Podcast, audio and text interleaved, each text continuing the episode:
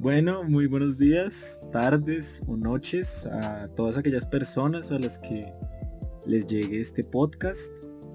Eh, de aquí Ian, ya en este tercer capítulo, del otro lugar está Dalil. Cuéntanos Dalil, ¿cómo estás?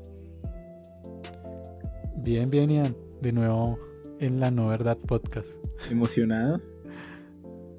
Sí, sí, sí. Vamos a hablar de un tema que nos gusta mucho a los dos. Claro. Es, que es la alteridad, lo digo de una vez, te quité tus palabras, lo siento, pero vamos a hablar de ese. Ese es el tema del día de hoy. Igual ya lo leerán en el título, ¿no? Yo creo.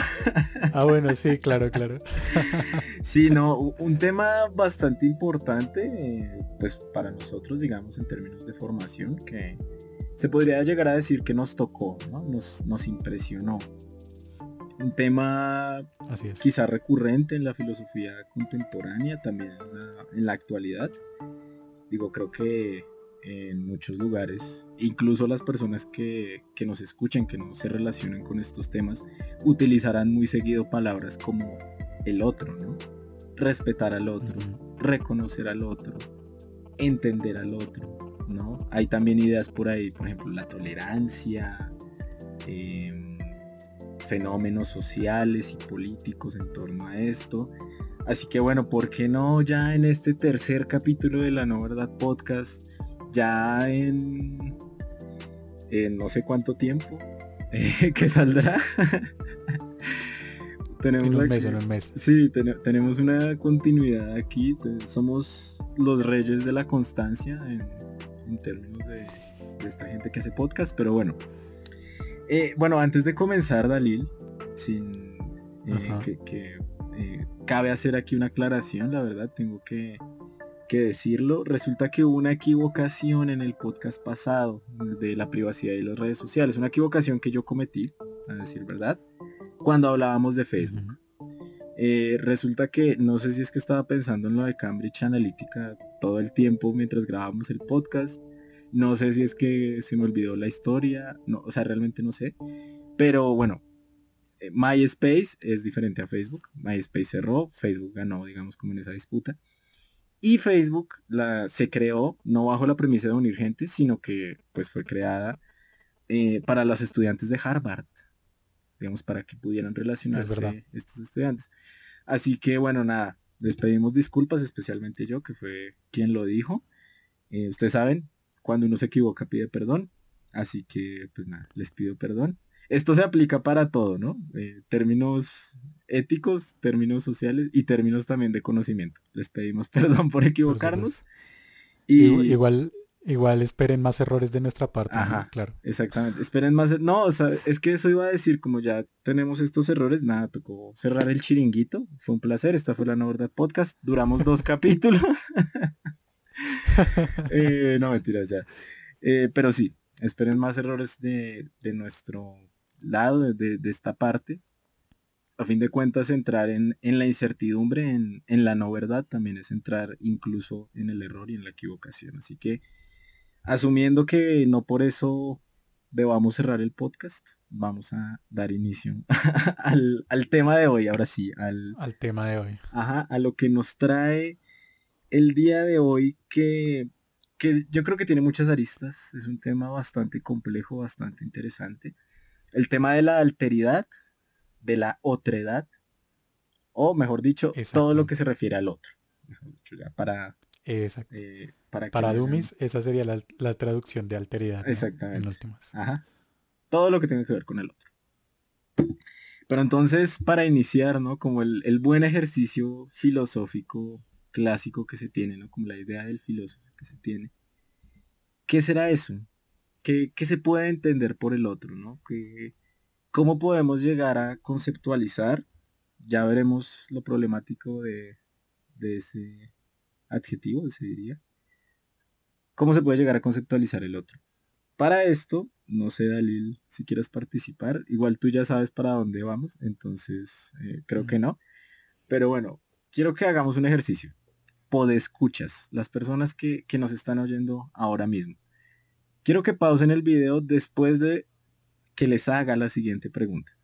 La respondan y una vez la respondan le dan a reanudar, a reanudar al video a ver si, si eh, dicen si su respuesta es la misma a la que vamos a dar aquí.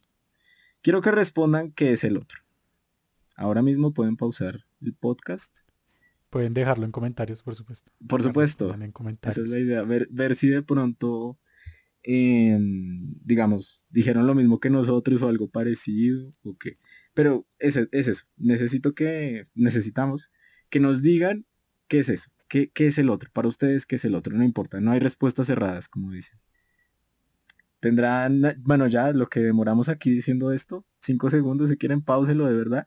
Y ahora sí les va la respuesta.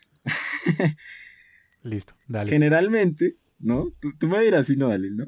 Tú sabes que, a mí me ha pasado en lo personal, cuando uno pregunta qué es el otro, casi siempre responden lo siguiente, y es, el otro es todo lo que no sea yo. El otro Exacto. es eso que no soy yo. La respuesta de manual. La Exacto, es, es como la respuesta de manual. O sea, frente a, a esa cosa tan rara que será la alteridad, la gente dice, pues todo lo que no soy yo. ¿No? Exacto. Entonces aquí, ¿qué tenemos? Bueno, déjenlos en sus comentarios, por favor, háganos saber si eh, acertaron. De paso, ya que están ahí, le dan like, le comparten a todo el mundo. Así es, síganos en nuestras redes sociales, por favor. No sean así. Ven, de hecho, salen visualizaciones, pero no nos siguen. No le dan me gusta, no comentan, por favor. ¿Qué es eso? Bueno, eh, volviendo al tema, aquí encontramos, ¿no? En, esta definición del, otro, tan de manual, como decías, Dalí, el otro se pone al yo. ¿No? El otro es diferente del yo. Y esto es un problema bastante interesante, ¿no? ¿Por qué? Porque entonces eh, salen a la luz figuras eh, frente a esta idea tan básica del yo, frente al otro, en términos sociales y políticos muy, muy diversos, ¿no? Salen figuras muy diversas. Una de esas es, por ejemplo, la figura del extranjero, ¿no? El yo, o sea, cada quien, digamos, se forma dentro de una cultura, dentro de un espacio nacional, digamos, determinado. Eso sí, los casos de frontera son muy diferentes, pero digamos en términos generales. Y, y aquí se da como cierto nacionalismo, ¿no? Se dan los gentilicios, se dan eh, ciertas identificaciones entre grupos, ¿no? Ese grupo, ¿no? Digamos, un yo que se relaciona con otros, que ya genera cierto ambiente de comodidad, de fraternidad, ¿no? ¿No? Es, eh, ya, ya no es eh, la comunidad, no es la familia, sino es, por ejemplo, en nuestro caso, los colombianos, frente a otras personas, frente a los venezolanos, frente a los brasileños, frente, bueno, cualquier otra persona que no provenga de este país, ¿no? Y la figura del extranjero que representa dentro de esto, ¿no? Representa una discontinuidad. Representa en la historia de la filosofía, ¿no? ¿No? De, representa la figura de la total diferencia, lo totalmente ajeno, lo totalmente extraño, y en algunos casos, fíjate tú, Dalil, en algunos casos representa la figura de lo monstruoso, ¿no? El otro llega a volverse lo totalmente ajeno, lo totalmente diferente al yo, a tal punto que incluso puede llegar a aterrorizar, puede llegar a intimidar. No sabemos si necesariamente esa sea su... Podríamos, podríamos interpretarlo como la figura del bárbaro, ¿no? Claro. El bárbaro y el, ajeno, el diferente. Ajá. Y el bárbaro justamente pues viene, eh, era una expresión griega para referirse a un extranjero en últimas. y, y, bueno, las malas lenguas dicen que viene de, cuando uno no le entiende algo a alguien y es que es bla, bla, bla, bla, pues viene bárbaro. Algo por el estilo. Ah, mira, yo, yo tenía e, otra Esto puede ser información falsa, puede ser información falsa, no me crean, pero, pero lo he escuchado por ahí. Y justamente es la figura de lo diferente y llegó tanto así que ahora interpretamos al bárbaro, que era el extranjero, como un salvaje. Exacto, y es que esa era la idea, digamos, que yo conocía de bárbaro, que era cuando los vikingos eh, llegaban eh, a, invadir ciertos lugares, ciertas iglesias, ¿no? en busca de, digamos, de comidas, bueno, saqueaban, saqueaban estos lugares, estas iglesias, a veces habían enfrentamientos y todo. Les decían bárbaros porque traían barba, ¿no? Porque, digamos, si, ah, si, se han visto a, los, a los vikingos ahora, que son enormes, tienen barba, tienen, ¿no? pues esa es la idea, ¿no? La figura del, bárbaro que se tiene como en la cabeza, ¿no? Bueno, del vikingo, ¿no? Entonces yo, yo conocía, yo conocía esa historia, mira, no. Claro, de pronto la tuya esté más, más acertada porque pues es, etimológica, ¿no? del, del griego y todo pero quién sabe. La verdad, los dos podemos estar equivocados. si alguien sabe la respuesta, también póngala en comentarios. Vamos a buscar, ¿no? De, antemano. Pero claro, es, esa, ese era el punto, ¿no? Como el bárbaro, que no, lo entendemos como el otro, el extranjero, el diferente. Claro. Es, puede llegar a ser una figura que espanta, monstruosa. Claro, llega, llega a espantar y en ese sentido llega a ser merecedor de hostilidad, ¿no? O sea, Piensen en, las figuras de los extranjeros como personas que a veces en determinadas situaciones se ven en ambientes de xenofobia. Y eso es así porque a veces se le ve como, como un intruso, como alguien que tiene, que su diferencia es tan fuerte, ¿no? Digamos, su alteridad está tan marcada que puede llegar a ser hostil no necesariamente es que lo sea, no es que la alteridad, no, es que el otro, una persona que yo no conozca en la calle, se acerque y me vaya a, intentar asesinar, me vaya a robar o algo por el estilo, sino que pareciera formarse esa idea dentro del imaginario, ¿no? Parece que se forma, se forma esto. Eh, y, y, claro, es que ahí llegamos al tema de, de cómo se nos puede llegar a presentar esta, esta otredad, esta alteridad. Vemos que el, otro es esta figura de lo diferente, del, que no es yo. En este sentido, se al presentarse un otro, pues hay una especie de ruptura, creo que tú habías usado, usado esa palabra, una ruptura de lo que soy yo y lo que se me está presentando en ese momento. Y lo que tú dices como no es que el otro me vaya a robar, no es que el diferente me vaya a robar o me vaya a matar, pero se suele terminar asociando así. ¿Y por qué? y aquí vamos a una parte que yo quería hablar. Es como hay, hay muchas, hay dos formas diferentes en las que nosotros podemos entender esta otredad. Por un lado, es una condición que podríamos hablar de ética, como, como es otra persona, pues debo apoyarlo, debo tolerarlo, debo, debo inclusive relacionarme.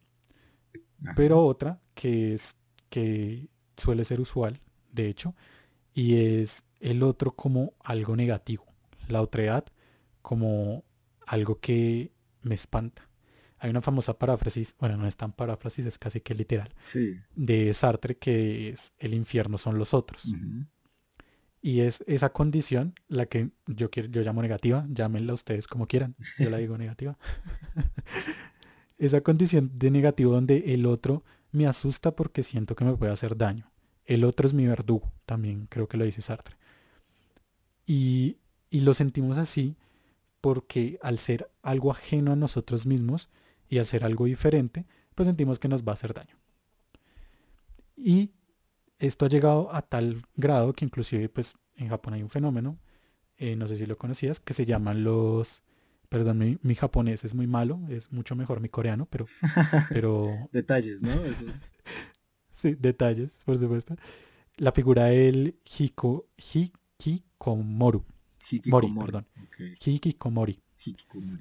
Que eh, según Google es literalmente el aislarse o recluirse. Y es una figura de una persona, generalmente masculino en este caso, que se aísla de la sociedad completamente porque no quiere tener un relacionamiento con ninguna otra persona. Es, completamente encerrarse en una burbuja donde el yo es lo único que quiere existir. Y es por esta condición que de pronto Sartre nos, nos definió como el otro como verdugo. Eh, Sartre también nos decía que, por ejemplo, la mirada es algo que hace mucha presión sobre el yo. Entonces yo voy por la calle y alguien me comienza a mirar y, siento que me está intimidando, que me quiere hacer daño, me asusto. Y, y, claro, y esto puede estar muy justificado porque hay otras edades que efectivamente lastiman. Claro. Y este tema que tú llamas, a, bueno, que tú mencionas aquí, Dalil, sobre la mirada en Sartre, me llama mucho la atención porque me, hizo recordar un estilo de experimento que vi por YouTube, que era la, ponían a, a unas parejas, una enfrente de la otra, y les pedían que se miraran a los ojos sin hablar Bueno, no necesariamente sin hablar, sino que solamente se miraban a los ojos. ¿Qué podían hacer después? No sé, pero que estuvieran manteniendo la mirada. Y curiosamente, estas personas empezaban a llegar a sentir incómodas e intimidadas. Y esto me llama la atención porque imagínate tú, si es con tu pareja, ¿no? Con una persona que tú quieres incluso más que otras o muchas otras personas que con las que te relacionas, con la que desarrollas muchísima confianza, con la que llegas a compartir muchas otras cosas, incluso íntimas, ¿no? Y te llegas a incomodar con su mirada, ¿no? Que te esté mirando a los ojos. Imagínate que será con personas totalmente desconocidas, ¿no? Con la figura del extranjero. Del extraño. Del extraño, ¿no? aquí cabe hacer la, la mención, ¿no? al inglés, ¿no? Stranger. Perdón si mi pronunciación también es mala, es mejor mi turco. Eh, no, eh, stranger en inglés significa extranjero y también significa extraño. Esto es una, cosa bastante curiosa, ¿no? Hay un filósofo, no recuerdo bien su nacionalidad, que se llama Jean-Luc Nancy. Y este señor tiene un texto muy recomendado, súper cortico, muy interesante, que se llama El intruso. Y aquí él dice, comienza, comienza diciendo algo muy determinante, y es, frente al otro, siempre va a haber un componente de intrusividad. Siempre va a haber algo intrusivo. Siempre va a haber algo extraño. Y precisamente por eso es que es otro. El otro siempre va a cargar con una diferencia que va a enfrentarse a mí, que va a enfrentarse al yo. En ese sentido, uno hablaría precisamente de esa ruptura que tú mencionas. Eh, o otras personas también, digamos, yo, yo lo, lo explico de, al decir la discontinuidad del yo. ¿A qué me refiero con esto, no? Digamos, Dalil, tú sabes, aquí eh, para el podcast intentaré un poco explicar esta idea, ¿no? Y es que, eh, pues desde la modernidad, ¿no? Desde por allá un señorito llamado Renato Descartes o René Descartes, depende cómo lo quieras pronunciar. Renato, por supuesto, sí. El Renato. El Renato. Don Renato. Don Renato. Don Renato. Don Renato, ¿no? Nos pone eh, en la modernidad con la idea del yo, ¿no? Dice, ego cogito, ergo sum, ¿no? Yo pienso, luego existo. Lejos de ser esa frase una idea de un consejo existencial sobre que primero hay que pensar y luego actuar, ¿no? El ego cogito ergo sum hace referencia a que se da la certeza, la única certeza, la primera certeza diríamos, o la más primordial, de que uno piensa. Y al darse cuenta de que se está pensando, se valida automáticamente la propia existencia. En ese sentido, el yo se pone como lo primero frente al mundo. La primera cosa que hay en el mundo entonces es el yo. ¿No?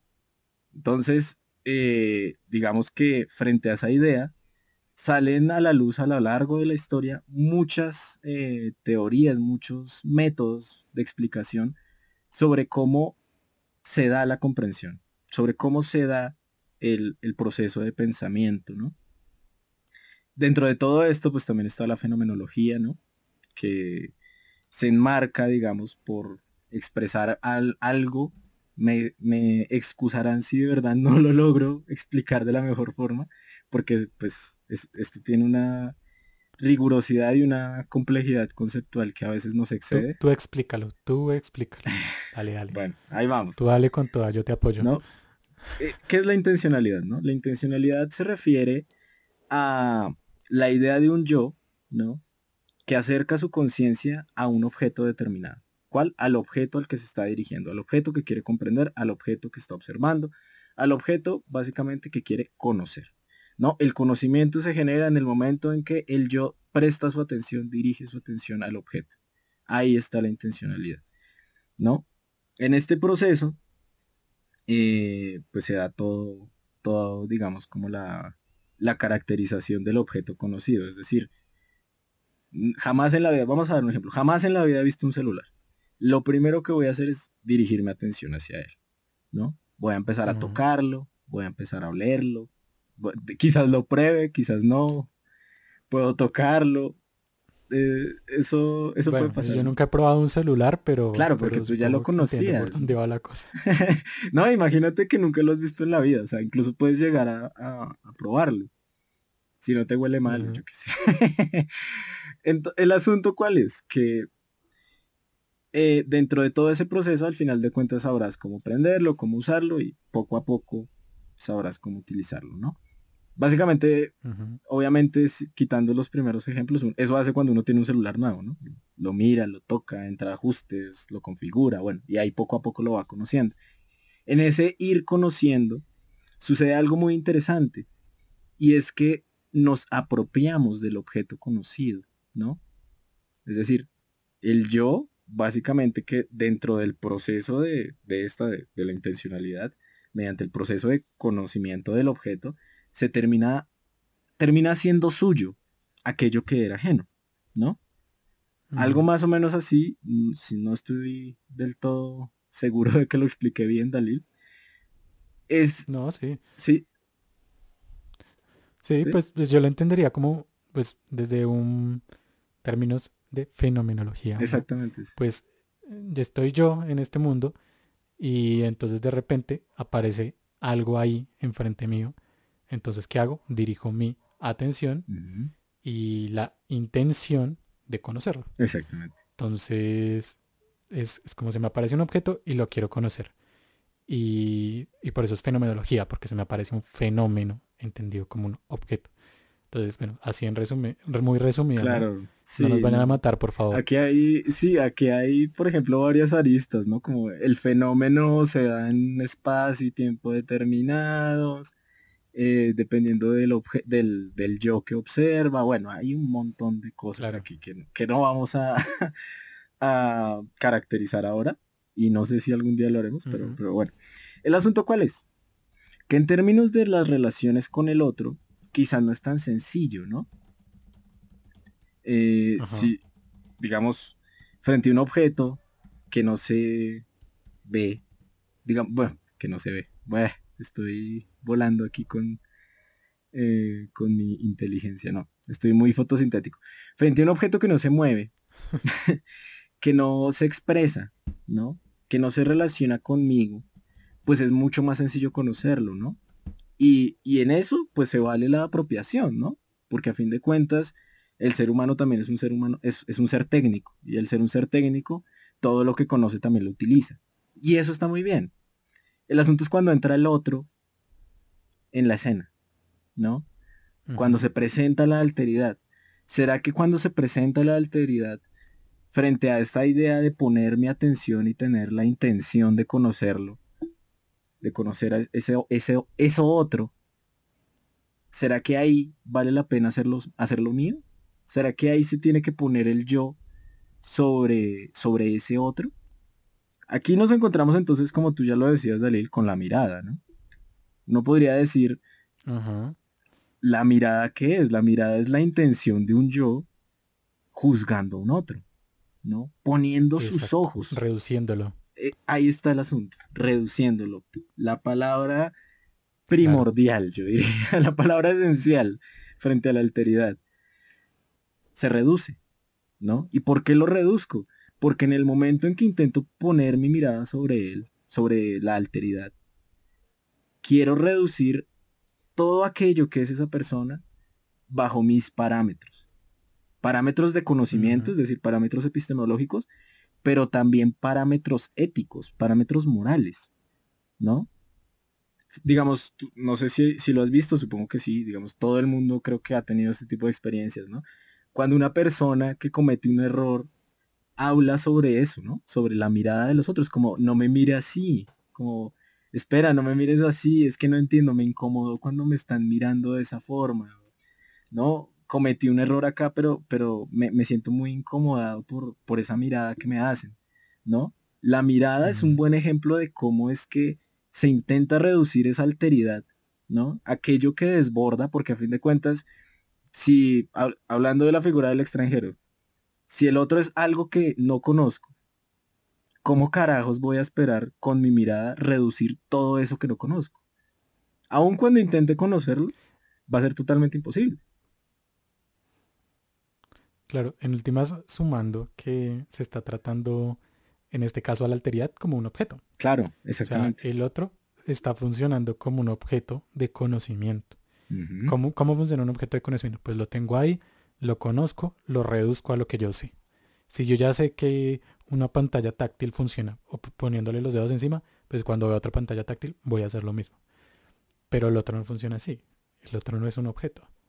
Y por eso es que hablamos de reducción. Una reducción, una reducción fenomenológica. Ajá, exacto. No, sí, sí, exactamente. Del otro. Es una reducción fenomenológica del otro porque lo, lo reducimos a que es un simple objeto donde yo lo conozco como conozco a otro objeto. Y como, y como lo, como lo reduzco a lo que yo soy, a lo que yo conozco, pues entonces digo, es lo, es lo extraño, es lo que me va a hacer daño porque no soy yo, en últimas. Exactamente. Y como no soy yo, no sé cómo va a ser, no sé cómo es. es impredecible. Es impredecible, exactamente. Entonces ya, ya tenemos algunas cosas, ¿no? Es inefable porque su total diferencia no puede ser captada, digamos, por mi conocimiento, por mi intención de conocerlo.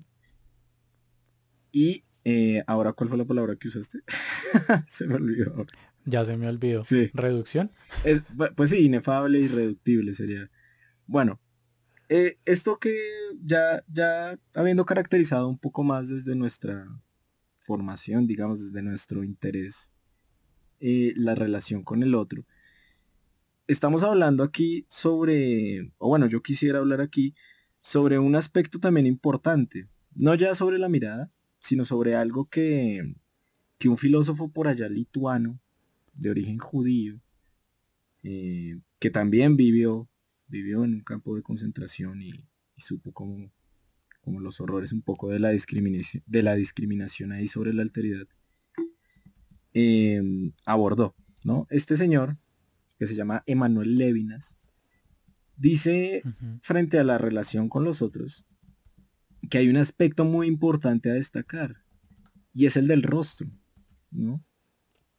hay maneras de, acercarse al rostro y también de entender un poco lo que pone este, para mí, gran filósofo. Una es la que ya nos acabas de describir, Dalil, y es asumir que el otro es un objeto. Entonces, verlo, observarlo, mirar sus ojos, el color de sus ojos, la forma de su nariz, de sus labios, las expresiones, bueno. Una es eso. Y la otra es ver como esa continuidad del yo, ¿no? Que está siempre buscando conocer y entendiendo los objetos que se le presentan, ¿no? Se enfrenta frente a algo diferente, ¿no? Se enfrenta frente, más fotosintético. No, se enfrenta a lo diferente, se presenta con lo diferente. En ese momento, ese rostro, en ese instante, en ese, digamos, acontecimiento, hay una irrupción de la discontinuidad del yo, hay una ruptura. Claro, rápidamente, ¿no? Si yo estoy caminando por la calle y veo por allá que alguien viene, no le he visto nada, no le he visto su rostro, no he visto cómo está volteado, cómo, cómo está vestido, como nada. Evidentemente lo más rápido que voy a hacer es mirar e intentar, digamos, observar y describir, notar pues lo que trae. Pero en ese instante entre notar su presencia y poder llegar a comprender y a conocer a caracterizar pues qué es lo que tiene puesto, cómo camina, verle su rostro, etc. Hay algo que es muy importante y es esta discontinuidad. Esa desestabilización, yo diría. ¿No? Y ahí es donde realmente se presenta el rostro. El rostro como aquello con lo que porta cada quien, aquello con lo que porta cada otro, pero que no es posible caracterizar es algo que embiste, por, por usar una expresión, embiste la continuidad de la conciencia, ¿no? Del, del, comprender, digamos. En ese sentido, eh, ya empezamos a hablar aquí, bueno, ya lo estamos haciendo, ¿no? Pero más directamente empezamos a hablar aquí sobre una, una idea ética, ¿no? ¿No? Exacto. Ya, ya. Que es, sería la, que sería la que se opone a la idea de, del otro como negativo. Sí, yo diría. El otro como negativo, no como una persona, digamos, peligrosa, sino el otro como negativo, sino como una persona, digamos, reducida, ¿no? Como una alteridad reducida. Exacto. Entonces, esto me llama muchísimo la atención. ¿Por qué? Porque Ya en el terreno ético, el hecho de intentar observar al otro como un objeto y conocerlo, reducirlo, ya implica precisamente atentar contra su diferencia, ¿no? En el momento en que yo intento entender al otro, conocerlo bajo el sentido que, que estamos hablando, automáticamente lo estoy quitando su alteridad. El otro deja de serlo, deja de ser otro. ¿Por qué? Porque la diferencia, lo ajeno, lo extraño, lo, lo desconocido, es precisamente lo que constituye al otro. En ese sentido nos encontramos aquí con algo que este filósofo Levinas que te comento, bueno, que les comento también a nuestros oyentes y nuestros oyentes, es precisamente al, al ser la diferencia lo totalmente constitutivo del otro, ¿no? Aquello que no conozco, lo desconocido, lo que hace que el otro sea otro, nos encontramos aquí con un ejemplo muy importante que eh, este filósofo, Levinas, menciona, y es que mucha de la historia, y no solo de la historia, sino también la historia de la filosofía, no solo en general, hace referencia a la idea de reducir lo otro, aquello que me desborda, al reino de lo mismo, es decir, al reino del conocimiento, al reino de lo que yo ya conozco. Pasar lo desconocido por un filtro para que llegue a ser lo conocido.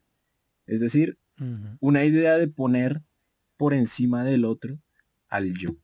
Al yo como una totalidad, como una continuidad. ¿no? Una continuidad, ahí sí, abayazadora, no en ese sentido que a veces la gente dice, ¿no? Que tiene una personalidad abayazadora, sino en el sentido realmente ético y muy problemático, de que está eliminando la diferencia está desotrando, se podría, se podría decir. Desotrando. Mm, no, en serio. Y bueno, esta, esta analogía entre lo mismo y lo otro, entre lo propio y lo ajeno, entre lo total, entre la totalidad y la, la infinitud, para hacer aquí referencia a la obra capital de este filósofo, ¿no? Totalidad e infinito. ¿no? Esta oposición eh, nos lleva también a, bueno, digámoslo así, nos encontramos con esto en muchos aspectos de la vida, ¿no? Un aspecto muy común que, mira que yo, yo no lo había visto así, pero ahora mirándolo me, me causa problemas, ¿no? Y es la idea de, de que, por ejemplo, los hogares, los cuartos, ¿no? Cada habitación, cada lugar, ¿no? Dentro de, de la ciudad, dentro del mundo ahora, tiene puertas. ¿Y qué es una puerta? Uno diría, una puerta. Yo sé que puedo estar sonando muy loco. puedo estar sonando como que carajos está diciendo. Lo está sonando. Sí, lo está sonando bien. lo sé, lo sé. Pero aquí nos encanta eso. Sigue, sigue. Ya estoy llegando a otro nivel de, fotosíntesis, ¿no? claro, claro. Después me pasas el contacto del dealer. Sí, claro. No, es muy bueno, es muy bueno. No mentiras. Eh, ¿Por qué? ¿Por qué estoy hablando de una puerta? ¿Por qué estoy hablando de la figura de las puertas en los lugares? Pues muy bien, desde esta perspectiva, ¿no? De la oposición entre lo mismo y lo otro, ¿no? Lo mismo y lo ajeno, digamos. ¿Qué figura crees que puede tener la puerta? Una puerta. La puerta marca una barrera. Marca la entrada o la salida de algo ajeno a un espacio. ¿No? Es decir, la puerta, las puertas, ¿no? Esas, esas cosas, esos, no sé, esos elementos de los hogares, de los edificios, de... Es una analogía enorme de cómo la alteridad, no, de, de un espacio entre lo diferente y lo propio, ¿no? De cómo la alteridad está afuera y uno está dentro, ¿no? Un hogar ¿no? Cuando uno habla de un hogar, también hace referencia a, una casa, ¿no? Uno, se imagina en su mente una casa. Y esa casa tiene puertas. Y esas puertas están cerradas a qué? Al exterior, a lo ajeno. Aquí, pues, no sé, es, una... Quisiera llamarlo porque justamente lo... Pues... ¿Ah? De hecho, mira, mira, dentro de tus muy grandes porros que te has metido el día de hoy, creo que no estás, creo que no estás tan alejado. Ah, te, voy a poner un ejemplo. hay, hay una obra de teatro eh, que se llama A Puerta Cerrada, justamente. Y porque habla de A Puerta Cerrada Sartre, es de, Jean-Paul Sartre. Ah, mira. En, en, porque habla de A Puerta Cerrada. Justamente yo creo que hay una gran analogía con la alteridad. De hecho, es en la puerta cerrada donde dice que el otro es un verdugo, que, el, el otro es el infierno. Ah, bueno, el otro es el infierno. Ahí justamente dice eso. ¿Y por qué lo dice? Porque es un espacio en donde llegan tres personajes mm. y se quedan a puerta cerrada. Se encierran entre ellos. Y en ese espacio en donde están encerrados eh, con esta puerta, donde no se puede, donde no se puede salir, redonde mucho, mm. donde no se puede salir, pues hay un choque entre las personas que hay dentro de esta puerta y es porque no pueden huir del encuentro con la alteridad. No se puede huir. Entonces, esa analogía, aunque un poco diferente, la tu analogía de las puertas, tiene sentido. Tiene sentido para hablar de la alteridad, la verdad. Así que podríamos decir, como, como cada yo Claro, e, esta analogía de, la puerta cerrada que usa Sartre yo la interpreto como el mundo. El mundo es un lugar a puerta cerrada. Porque en, una escena, de hecho, de los personajes, uno intenta huir y se da cuenta que no tiene cerrojo. Pero ya le da mucho miedo salir de ese lugar que conoce.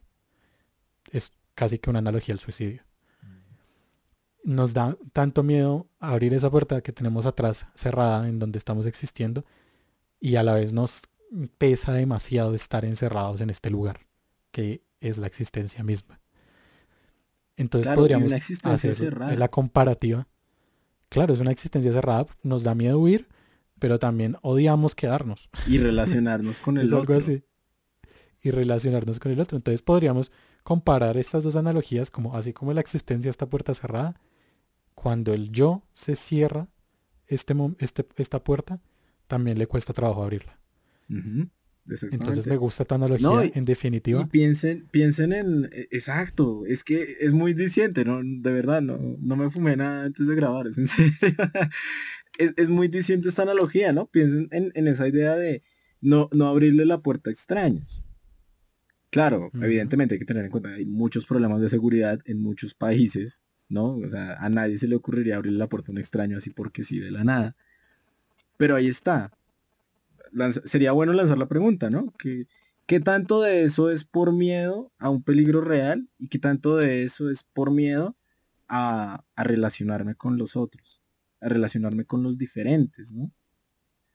Y bueno, aquí, aquí también entramos en, un aspecto muy importante y es que ya mencionamos, ¿no? Y es el de la tolerancia, ¿no? La tolerancia hace referencia a, bueno, hagamos el ejercicio con la alteridad. Pausen aquí y díganos después qué, es la tolerancia. No, mentiras. La tolerancia hace referencia al hecho de aguantar, ¿no? No recuerdo ahorita el verbo, eh, es, creo que es en latín, pero hace referencia a aguantar, significa aguantar. ¿no? Cuando uno tolera, cuando se pide tolerancia es aguántese eso que es diferente. ¿sí? Cuando uno llama a la tolerancia, ¿no? que diciendo como tenemos que ser tolerantes, ¿no? Muy, muy dignamente a veces lo dicen, ¿no? Lo recalcan como un valor, es precisamente aguantar al otro. ¿Y qué significa aguantar al otro? Significa establecer límites. Significa em, no establecer límites para no relacionarse precisamente completamente o al menos de una manera más cercana con esa diferencia. Ejemplos claros hay en todo lugar, ¿no? Cuando una persona, no sé, eh, llega a determinado grupo social y tiene que convivir con estas personas que ya están en este grupo. Por ejemplo, eh, cuando uno obtiene un trabajo, ¿no? Uno llega a una empresa, ¿no? Tiene que convivir con las reglas de las personas que están allí, ¿no? En esos espacios sociales, ¿no? Cuando llega un preso, por ejemplo, a las otras celdas, a una celda, y tiene que relacionarse con sus compañeros o con su compañero de celda, tiene que acoplarse a las reglas que están allí no solo reglas, digamos, eh, que, se establecen, que establece el mismo lugar, el establecimiento, sino reglas que establecen las mismas personas.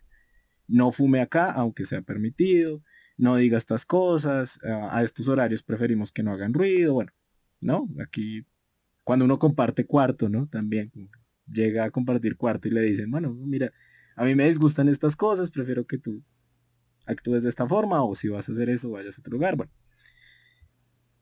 ¿eso qué significa? Esa idea de tolerancia, esa idea de amoldarse al lugar al que se entra, implica en cierto sentido también una reducción del otro, ¿no?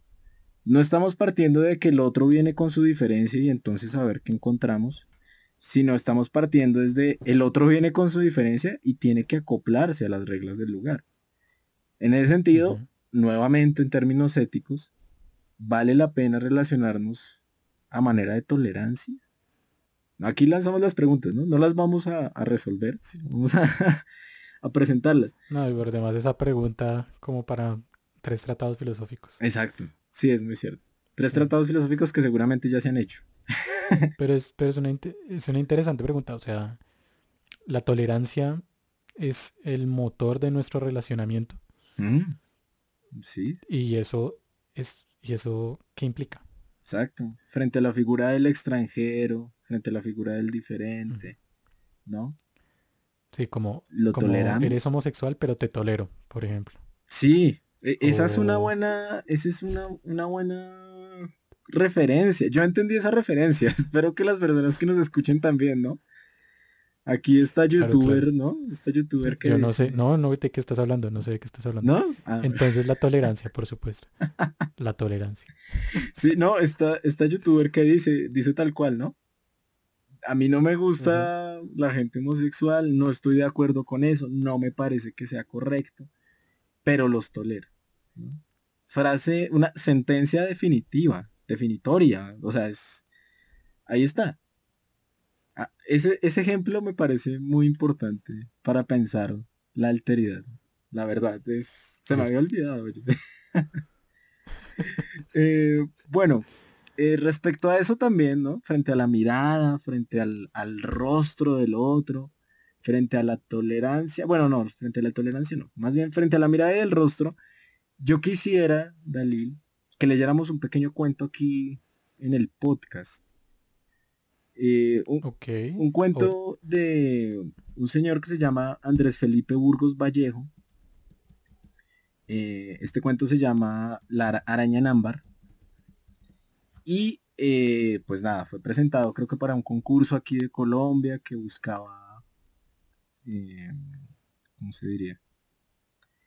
Es de cuentos cortos. Un concurso como de cuentos cortos. Creo que quedó en segundo lugar, o sea, no ganó, estuvo cerca. Pero habla precisamente de cosas aquí, habla de la mirada y del rostro, vamos a ver de qué forma. Entonces, Dalil, no sé si quieras leerlo, que tú tienes como una mejor voz para, para eso, la verdad. Bueno, pues, no, no estoy seguro de ello, pero, pero bueno, leámoslo. Entonces, Felipe, Andrés Felipe Burgos, Vallejo.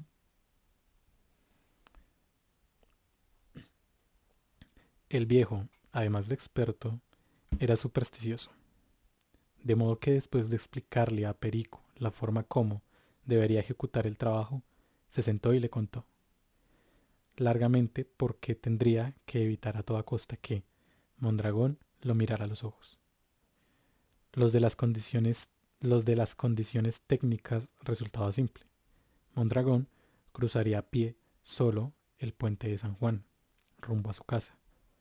Era un ritual que cumplía todos los viernes pasada la medianoche después de meterse una botella de aguardiente entre pecho y espalda. Perico simplemente tendría que acercársele por detrás y pegarle un tiro en la frontera de la nuca y el cráneo. Fácil. No importaba que fuera la primera vez. Siempre había una primera vez. Perico le creyó al viejo. Lo otro era no dejarse mirar a los ojos. No es porque te vaya a reconocer, pendejo. Si se va a morir, no importa que te reconozca. El problema era que la muerte podría contagiársele. La, hacía, la parca hacía su aparición en las pupilas de los moribundos un segundo antes que cruzaran el umbral. Cuando el viaje resultaba ya irreversible, si se miraba a los ojos a alguien en su último momento, se corría el riesgo de contagiarse, de incubar una semilla de muerte que, tarde o temprano, se convertiría en una sentencia. Perico volvió a creerle al viejo, así que se acercó a Mondragón con sumo cuidado y sin pronunciar palabra, le descargó tres disparos en la nuca mientras le sostenía la cabeza con fuerza. Algunos mechones entre canos quedaron enredados en sus dedos cuando el cuerpo se recostó desgonzado sobre el barandal que detuvo la caída. Entonces, en un lastimero espasmo vital, Mondragón giró la cabeza y Perico pudo leer en su propio reflejo, como si se tratara de una araña petrificada en ámbar, el instante que acababa de dilucidarse. Como Perico le creía al viejo, no le sorprendió cuando a la mañana siguiente le vio llegar sin el maletín del pago y acompañado de dos tipos mantuvo la mirada fija en ellos. Bueno, muchas gracias por esa lectura, Dalil. Está. De nada, de nada. eso, eso aguanta como. Me un poco, pero bueno. No, no, no, estuvo bien. Eso me dio la impresión, no sé, que, que ahí se podría hacer algo como como tu lectura con música de fondo o algo así, no sé. Me, me parece que... Me parece que... Un poco raro eso. Ah, ok. Un poco raro eso, la verdad. No, sería chévere, sería chévere. Sería... Sería genial. Bueno, continuemos. No me gustó tu comentario, pero lo tolero. Continúa. A mí me fascinó. Esto es chiste interno. Esto nadie lo va a entender. Sí, sí, sí.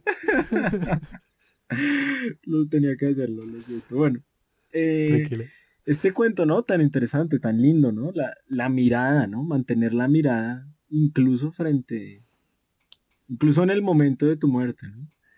Es, son ideas que yo creo, ah, por, lo, por ejemplo, a mí, frente a este cuento, me han hecho reflexionar un montón, ¿no? Es decir, el rostro, los gestos del otro, incluso su mirada, pueden hacer perturbar un asesinato, ¿no? Incluso e, el hecho mismo, ¿no? El hecho tan extremo de ir a, eliminar otra vida puede incluso verse perturbado por, por la mirada, por, por el rostro de, del otro, ¿no? Por eso, cabe decir, Levinas dice que el rostro es aquello que devela ese mandamiento tan famoso que es no matarás. Pero bueno, este tema tan amplio, tan lindo también, pero tan complejo a la vez, eh, merece, merece otros espacios. Así que yo creo que... O un trabajo de grado, por ejemplo. Un trabajo. Un trabajo de grado, por ejemplo. Muy, muy bien. Tolero tu comentario también. Eh, otro chiste interno, disculpen. Sí. Em, yo quisiera. Pero bueno, eh, yo, me gustaría. Sí. Me gustaría un poco que, me, me, dijeras entonces cuál sería esta condición ética del otro. En últimas, está bien, entendemos que el otro pueda parecer como un extraño, como violento. Eh, ¿Cuál sería la solución de esto? Vemos que el rostro tiene implicaciones en este sentido, ¿no? En este sentido ético de lo que es el otro. Claro. ¿Cómo funcionaría esto? Bueno, pues eh, yo diría, ¿no? Frente a, esta idea de, de la relación con el otro, que se salga dentro de las ideas de moldearlo, ¿no? De acoplarlo al reino de lo mismo, al, espacio del yo, a, esa totalidad o a esa continuidad. Eso iría de la par, de la mano, más bien, con esta idea de responsabilidad, ¿no? Creería yo. ¿No? Una idea de una responsabilidad más bien en términos que se dirige, bueno, que, viene, ay, perdón, no sé si escuchen mi, mi gatito está maullando ahora mismo. Eh, bueno, una idea eh, que es la responsabilidad, ¿no? La responsabilidad viene del latín respondere, si mal no estoy. O sea, de responder. La responsabilidad es una respuesta. Frente a un otro que se presenta con todo su rostro, que se presenta con su extrañeza, que se presenta incluso con su característica intrusividad, se podría decir, ¿no? Puedo intentar verlo como un objeto, puedo intentar despreciarlo, por supuesto, puedo ser hostil frente a esa diferencia, o puedo responder a aquello, a él, a esa alteridad más bien, que se me presenta, ¿no? ¿Cómo se puede responder? Bueno, pues eso ya depende del momento, de la situación, ¿no? Es decir, si a mí se me presenta una alteridad, ¿no? Que necesita ayuda para, yo qué sé, por dar un ejemplo, ¿no? Se le varó el carro, se dañó su carro. Necesita ayuda para moverlo. Puedo hacerlo, ¿no? Puedo responder a eso. Ahí estaría la responsabilidad. Curiosamente aquí la responsabilidad es una acción muy cotidiana. O puede tomar más bien un papel muy cotidiano. Y yo creo que vale, vale muchísimo la pena pensar esto frente a, un fenómeno muy actual, Dalil, que tú pues conocerás, que yo creo que cualquier persona que, nos escuche conocerá, y es el fenómeno nuevamente de los extranjeros, o más bien, para que se, se vea un poco más el significado de esto, de los inmigrantes, ¿no? En el caso pues de Colombia. Un, fenómeno que, que, por cierto, eh, sociólogos se han aventurado a decir que es el fenómeno del siglo XXI. Mira.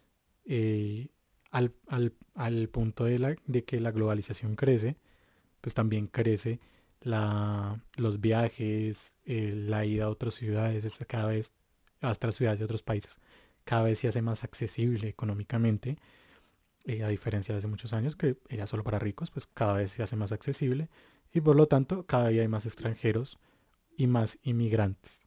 Exacto. Y inclusive eh, internamente, por ejemplo en Colombia, que hay mucho mucha migración interna de, de la costa al centro del país eh, o, por diferentes circunstancias como es la guerra, también hay mucho desplazamiento forzado. Exactamente. Entonces, sí, la inmigración va a ser un fenómeno que va a acrecentarse antes de, que, de crecer.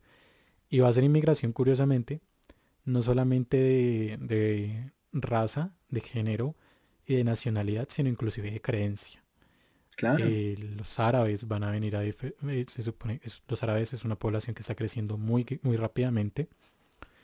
Y, bueno, las estadísticas también, inclusive se aventuran a decir que van a, van a ser la creencia más, bueno, los musulmanes más que los árabes, va a ser la creencia más grande eh, como la religión con más, con más adeptos, pasando el cristianismo. Exactamente. está pasando el cristianismo. En los próximos años todavía no, pero sí en los próximos años. Oh, Entonces va a haber, en últimas, cada día en este siglo vamos a ver más migración de todo tipo. Claro. Pero entonces, ¿qué, sucede con este tipo de, migrantes? no, es que eso es lo que iba a decir. A, la par que se, se acrecientan este tipo de fenómenos, que no solo se dan por cuestiones económicas, digamos, de bienestar económico, que permiten e, ese tipo de, lujos, también se da por desigualdad, ¿no? Cada vez, digamos, eh, son más comunes lo, ese tipo de, migración, ¿no? Este tipo de extranjeros. En el caso, por ejemplo, de Colombia, ¿no? Frente a unas políticas del país vecino que es Venezuela, muchas personas han pasado por la frontera colombiana y han intentado venir a instalarse a, este lugar. Y, esto no solo acá, ¿no? O sea, recordemos, hablando de Levinas, ¿no? Que era judío, recordemos cuánta gente me, durante la Segunda Guerra Mundial, incluso antes también, ¿no? Porque, bueno, tiene, no, es que creo que eso, eso se puede dar para más, ¿no? Pero decían por ahí, ser judío es vivir en exilio, precisamente porque por su historia. Eh, su historia es de... Los judíos sí, los echan de todo lado, básicamente, ¿no? Entonces, ¿cuánta gente no llega a poblar otros países precisamente por desigualdades, por problemas sociales, porque los, pues, digamos, también recordemos el fenómeno de los despatriados, ¿no? Hay gente de los exiliados, de gente que tiene que huir o irse de su país porque si llega a entrar a pisar ese territorio, pues los pueden asesinar, ¿no? Y aquí entonces se presenta algo muy curioso, ¿no?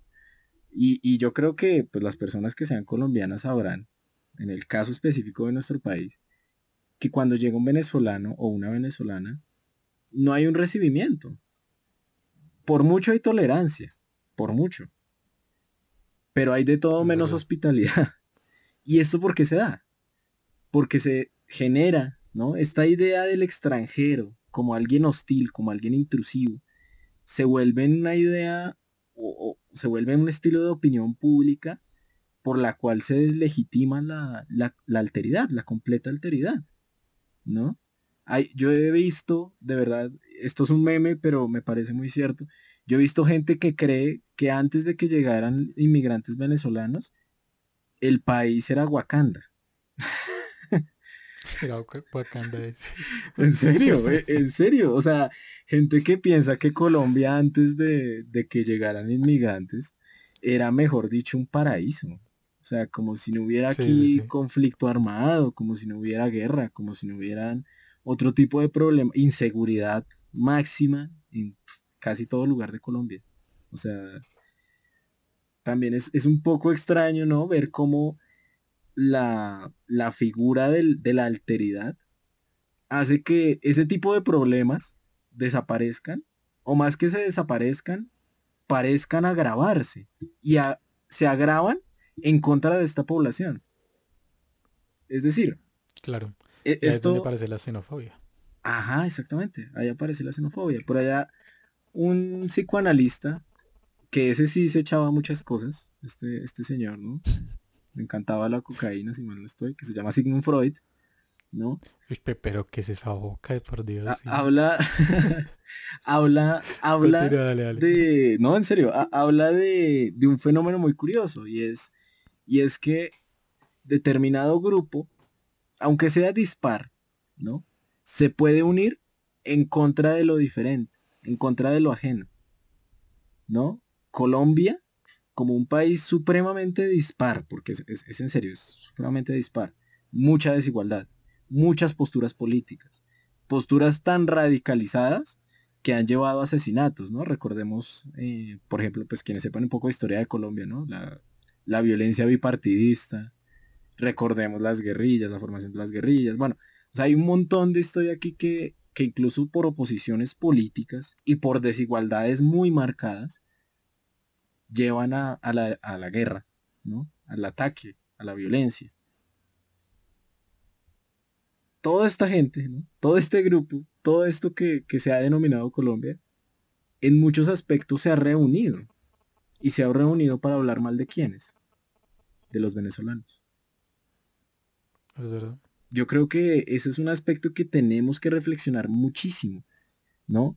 Gente completamente dispar es capaz de unirse, ¿Frente a quién? Frente a un supuesto enemigo ajeno. Frente a un supuesto enemigo que hace a este lugar muy invivible, inhabitable, cuando ya de por sí tenemos problemáticas que los propios colombianos hemos realizado, que los propios colombianos hemos llegado.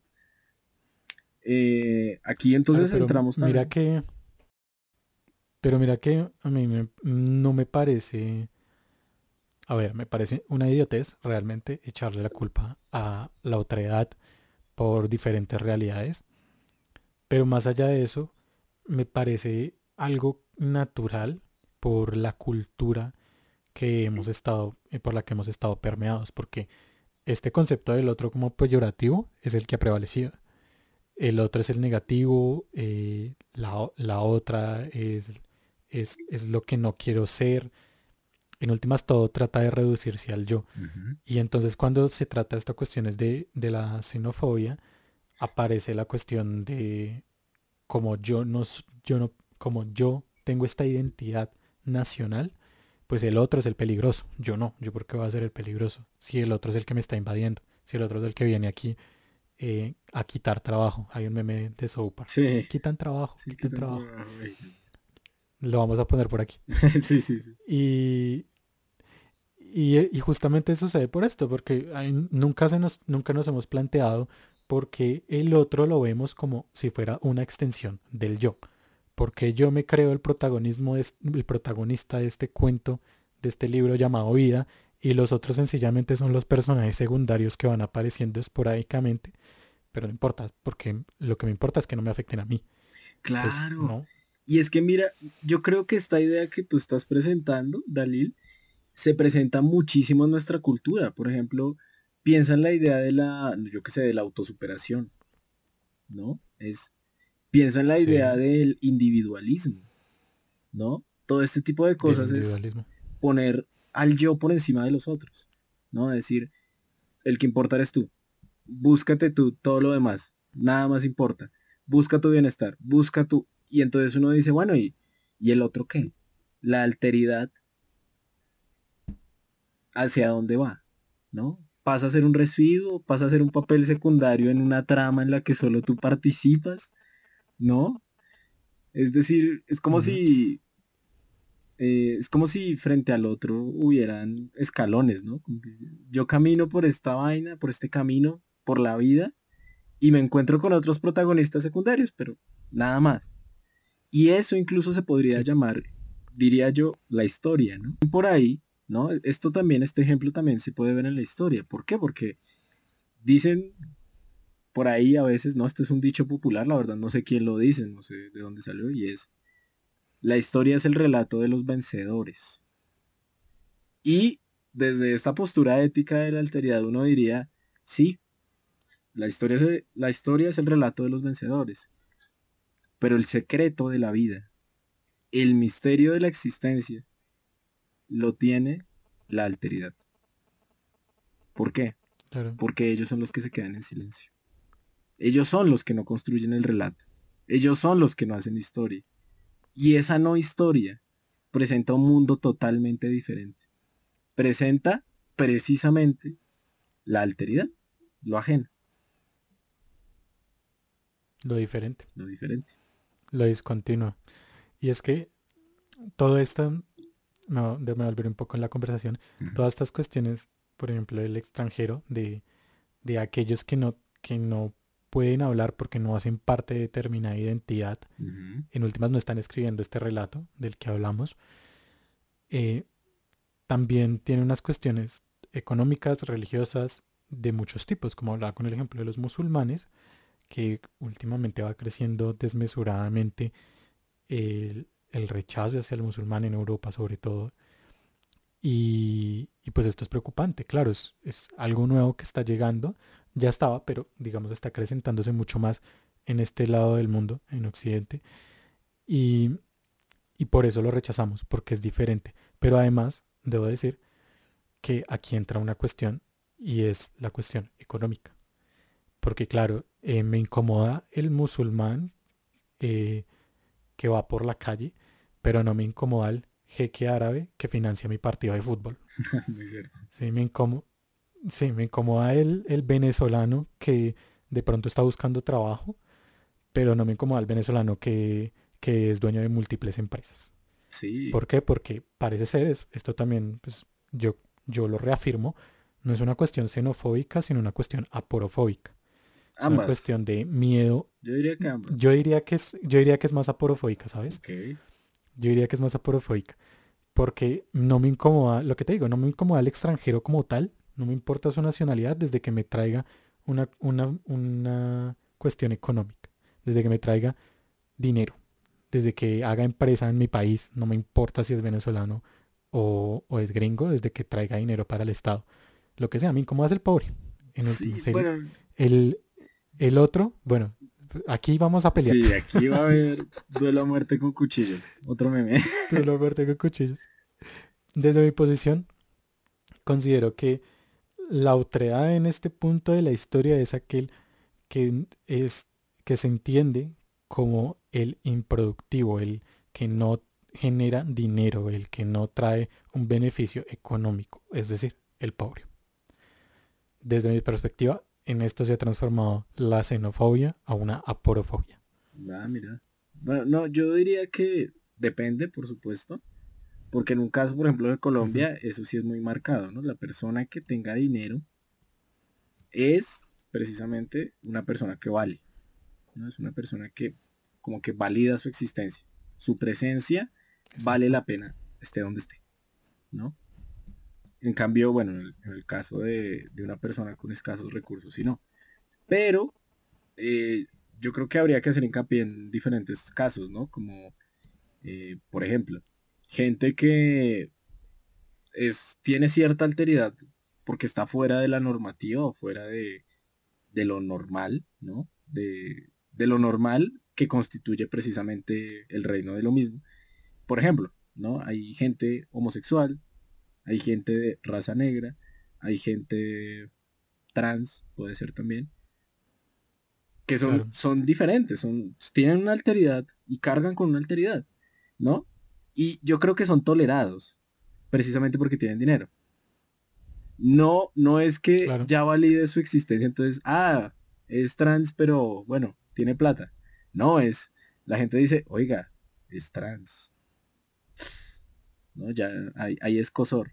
Pero no pasa nada, ¿por qué? Porque tiene plata. Entonces yo creo que dependiendo del caso, ¿no? Dependiendo del caso, varía, pero a mi parecer yo creo que ambas, ambas fobias siguen, siguen estando presentes, ¿no? No creo que sea más una de la otra. Fin de mi, de mi duelo a muerte con cuchillo. muy bueno, muy bueno. Bueno, Dalil. Pero bueno, creo que... Uy, nos pisamos otra vez. Anota eso. Pero bueno, creo que para... Creo que ha sido una charla muy, muy rica, la verdad, muy larga también. Y no sé qué te gustaría que decir, Ian, para cerrar un poco esto. ¿Qué conclusiones nos puede traer todo esto que hemos hablado? Hablamos de xenofobia, de levinas del rostro, del otro como negativo, del otro como ético, de, del otro me da ansiedad. De, de me produce ansiedad pronunciar tantas veces otro. sí, sí, sí. Eh, pueden hacer un experimento. Cada vez que decimos el otro, se toman un, aguardiente. A ver cómo ah, terminan al final. un shot. Un shot ahí. Un shot. Claro.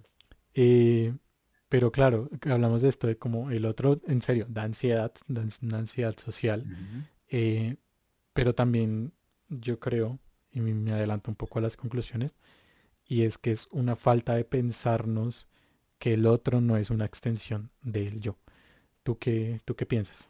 No, yo estoy totalmente de acuerdo. Es más, yo iría de la mano con, con el filósofo lituano más importante del siglo. No, mentiras. yo, iría, yo iría con Levinas y diría que, que el otro me antecede. El otro antecede al yo.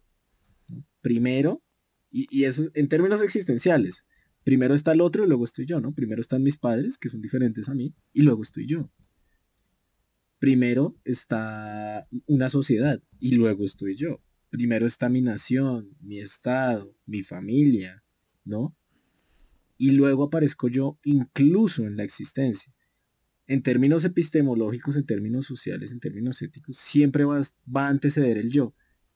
Y ahí la pregunta yo creo para reflexionar, además de este podcast tan, tan largo, ¿no? Esta charla tan, tan extensa, es, bueno, y, y si el yo me si el otro me antecede, perdón, ¿por qué ir contra corriente? ¿Por qué luchar por poner encima del otro al yo? ¿Por qué luchar por ponerme encima de los demás? ¿Sabes? Y, eh, esto también lo quería resaltar respecto a la, idea de, de, la xenofobia y de la porofobia, ¿no? A veces en esa relación yo-otro, uno cae en la comparación y es, frente a la xenofobia y la porafobia, ¿no? Es, yo no quiero ser ese otro que viene a buscar ayuda, que necesita cosas, ¿no? Yo quiero ser ese otro rico, ¿no? Por ejemplo, aquí en Colombia se ve muy bien a personas de otras nacionalidades, solo por el hecho de ser de otras nacionalidades. ¿No? Una persona extranjera, no sé, un alemán, ¿no? Estadounidenses, ingleses, ¿no? una persona de Suiza, ¿no? Se ven como si fueran impresionantes cuando es otro ser humano, solamente que viene de otro continente y tiene, por supuesto, toda una alteridad, pero no por ello es mejor o ah. peor que otros. Ahí también hay una cuestión de colonialismo, ¿no? Claro, claro, un colonialismo extremadamente marcado, extremadamente marcado. Entonces, pues nada, yo, yo quisiera dejar además de esa idea de la responsabilidad a pesar de mi mala explicación de lo que es el rostro. Y de lo que es bien, bien. y de lo que es la intencionalidad en fenomenología, diría, bueno, pensemos, reflexionemos de por qué entonces, si el otro me antecede, hay que intentar sobreponerse. Porque el yo siempre tiene que estar de primeras. Yo diría eso. Claro. Estoy de acuerdo contigo y también llevarnos eh, esta cuestión en la cabeza de la responsabilidad con el otro, en últimas, es responderle de una manera ética. Exactamente. No, no violentar al, otro por ser diferente, al otro que no constituye mi identidad, al otro, al extranjero, al, pobre, bueno, el pobre muy entre comillas, mm. al diferente. Porque en últimas también lo diferente nos hace ser nosotros. Si todos fuéramos como nosotros, pues no sería, no habría un yo como tal. Exactamente. Entonces, nos necesitamos. El, la otredad y el yo se necesitan para, para existir. Para constituirse. Para constituirse. Este tema Entendamos esto. para mucho. Yo creo que claro, no. Entonces sencillamente es, sencillamente entender eso. Como el otro está ahí y como tal debo responderle. ¿Y cómo debo responderle? De una manera ética. En últimas, no jodan, no jodan a los demás. Listo. No solo no jodan a los demás, ¿no? Sino también si pueden ayudarlos, de verdad, ayuden. Si pueden, claro, si tienen algo ayuden. en sus manos para ofrecer ayuda, háganlo. No pierden nada. Bueno, Dalil, un gusto hablar contigo. Lo mismo, bien, lo mismo. Una buena charla. Y bueno, creo que, que esto ha sido todo por el episodio de hoy. Recuerden, yo soy Dalil, él es Ian y esto fue La No Verdad. Chao.